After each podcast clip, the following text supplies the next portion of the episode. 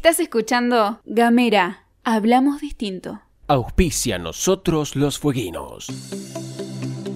Los concejales autorizaron a transferir los fondos del programa Procrear al municipio, con la finalidad de facilitar la construcción de viviendas en la urbanización General San Martín. El proyecto establece que con la intervención de los fondos de Nación, se construirán 62 viviendas unifamiliares y 70 propiedades horizontales. Consejo Deliberante de la Ciudad de Ushuaia.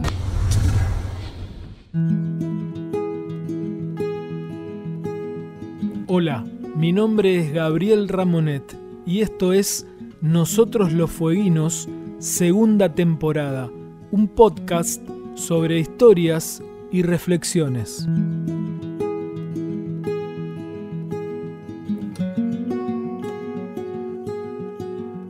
Hola, ¿cómo les va? ¿Qué dicen? Tengo una reflexión, pero también tengo poco tiempo. Tic-tac, tic-tac, tic-tac.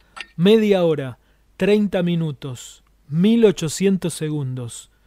Menos de una hora cátedra en un colegio secundario. Unas 20 páginas leídas en un libro. Dos caramelos en la boca. Ese es el tiempo que se tomaron en el Consejo de la Magistratura de Tierra del Fuego para evaluar si una persona es capaz de ser juez del Superior Tribunal de Justicia. Ese es el lapso que tuvieron los siete consejeros para percibir si el postulante es capaz de resolver en la máxima instancia provincial sobre el patrimonio, los derechos y la libertad de las personas. Un trote leve por la costanera, un partido de truco, un trámite en el banco.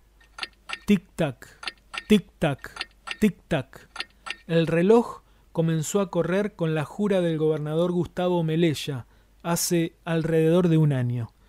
La alianza Forja incluía el apoyo del sector del movimiento popular fueguino que responde a la familia Loeffler y traía implícita la transacción, un proyecto de ley para ampliar el superior tribunal de tres a cinco jueces, de manera de generar las vacantes para el camarista Ernesto Loeffler y para quien dispusiera el PJ, el otro socio necesario e interesado en la maniobra.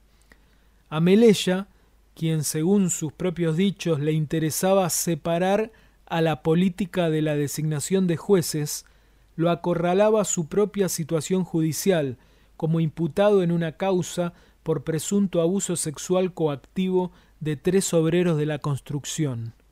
Tic-tac, tic-tac, tic-tac, sobrevino la pandemia, crisis sanitaria y económica, miedo, muertes, cambios en la forma de vida, apenas un atraso.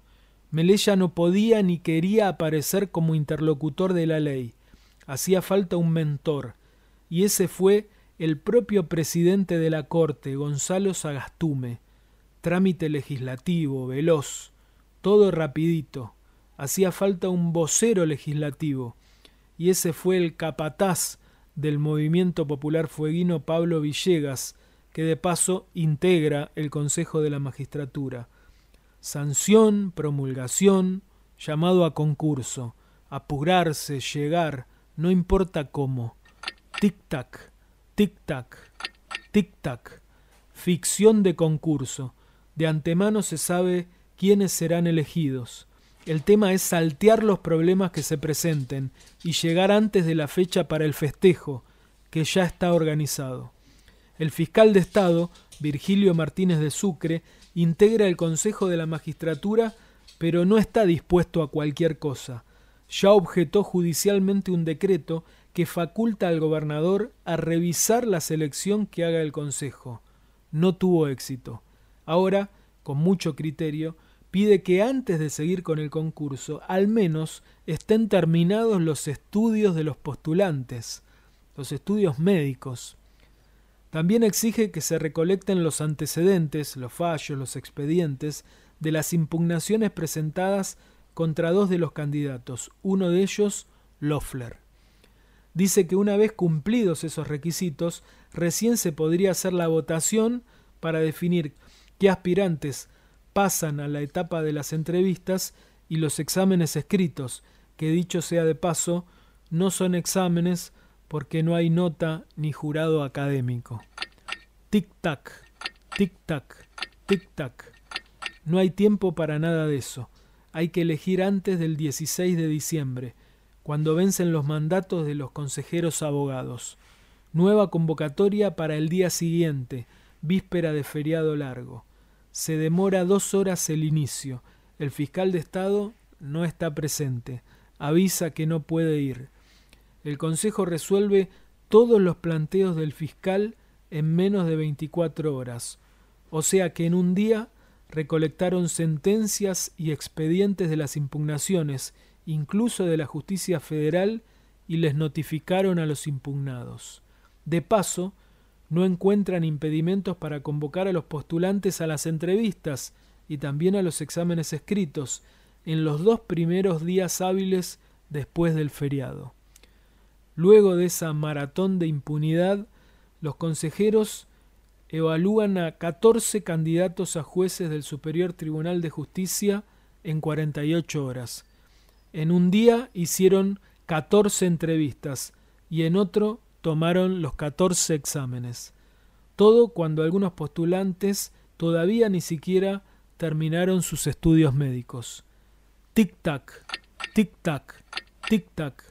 Se aprovechan de que la gente tiene otras preocupaciones, como la crisis derivada de la pandemia, para avanzar en una de las mayores interferencias del poder político sobre el judicial en la historia de Tierra del Fuego. Solo nos queda, a todos los que podamos tomar conciencia de lo que está ocurriendo, dejar testimonio de este verdadero escándalo institucional. Uno más que será recordado por la historia, uno más para Justicia Dicta 2. Un turno en el médico, menos que el capítulo de una serie de Netflix, un café con amigos, una despedida en el aeropuerto. En media hora entrevistaron a los que van a decidir sobre tu honor, sobre tus derechos laborales, sobre los impuestos. Están apurados y no les importa nada. Cuando leas estas líneas ya habrá pasado. Cuando escuches este podcast ya habrá pasado. Ya habrán fingido atención. Ya habrán tomado exámenes que nunca leerán, que jamás tendrán notas. Pero hay un tiempo más valioso que el de ellos, es el tuyo. ¿Qué vas a hacer cuando te enteres? ¿Vas a decir algo? ¿Vas a escribir una carta, un tweet, un posteo de Facebook? ¿Vas a compartir este podcast? Tic-tac, tic-tac, tic-tac. Hasta la próxima. Mi nombre es Gabriel Ramonet y esto fue Nosotros los Fueguinos nos despedimos escuchando a Ignacio Boreal y su tema Mi pueblo.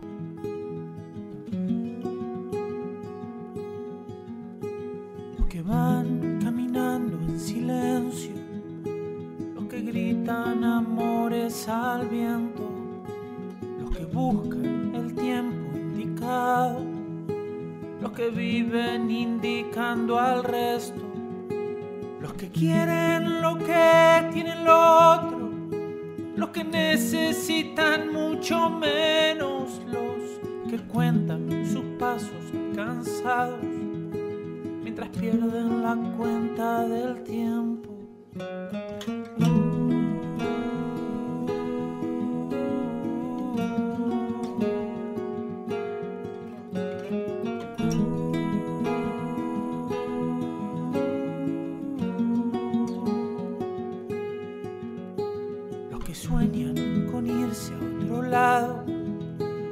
Hacen de este palmo su sueño, los que esperan pacientes sentados, los que matan por llegar primero, quienes luchan a viento y marea, los que dejan que los lleve el viento y los que caen del monte rodando, los suben a costa del ruedo ¿Qué pasó con mi pueblo y su luz?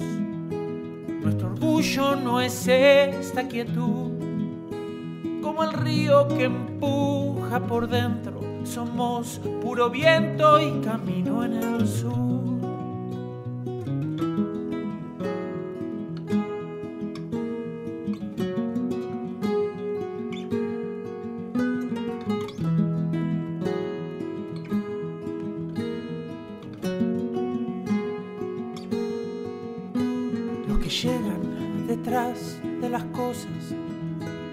Que cargan pesados recuerdos, los que prueban y a veces descubren, los que quieren tapar el acierto, los que sienten el paso del tiempo, los que callan y sufren por dentro y los eternos caídos del mapa y esa inercia salvaje del peso que pasó con mi pueblo y su luz. Nuestro orgullo no es esta quietud, como el río que empuja por dentro. Somos puro viento y camino en el sur. No puedo sin ti, sin tu libertad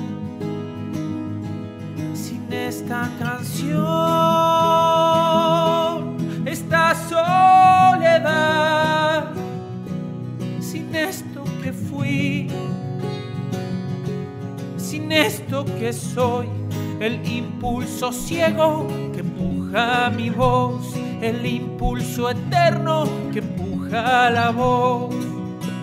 ¿Qué pasó con mi pueblo y su luz? Nuestro orgullo no es esta quietud, como el río que empuja por dentro. Somos puro viento y camino en el sur. ¿Qué pasó con mi pueblo y su luz? Nuestro orgullo no es esta quietud, como el río que empuja por dentro. Somos puro viento y camino en el sur. Somos puro viento, como el tiempo que se va en el sur.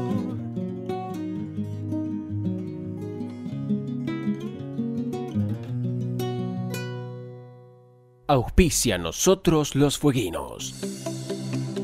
Los concejales aprobaron la creación del Programa Municipal Integral de Estudio y Aplicación Terapéutica de la planta de cannabis y sus derivados. Además, se aprobó el marco regulatorio para el acceso informado y seguro. El concejal Juan Manuel Romano, impulsor de los proyectos, sostuvo que estos mejorarán la calidad de vida de los vecinos que padecen afecciones y que mitigan sus dolores con la utilización del aceite de cannabis. Consejo Deliberante de la Ciudad de Ushuaia.